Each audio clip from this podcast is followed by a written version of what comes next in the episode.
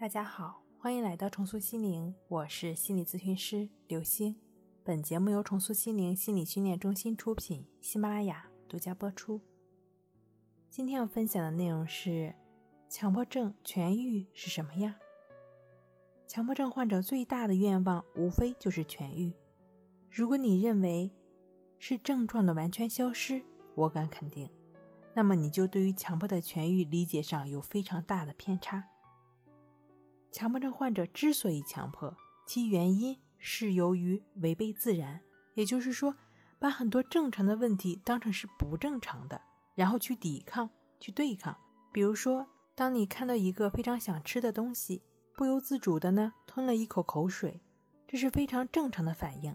任何一个人都可能会做出这种吞口水的想法，任何人都可能会做出这种吞口水的行为，但是强迫症患者却不一样。他认为自己不应该有这样的行为，更不应该有这样的想法，因为这样的想法是非常不道德的，非常不应该的。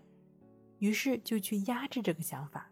比如说，在跟别人谈话的时候，总是在想着怎么去回答别人的问话，并认为自己不应该有这样的想法，认为有这样的想法是不正常的。而其实呢，我们每个人在跟别人谈话的时候，不都是在不停的思考？如何回答别人的问题吗？只是正常人是无意识的思考而已。强迫症患者由于缺乏认知，却非要把这种正常无意识的思考当成是不正常的。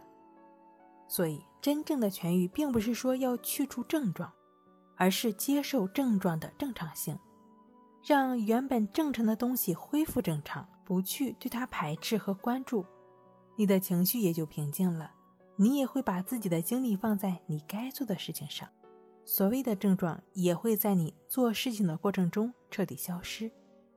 好了，今天跟您分享到这儿，那我们下期再见。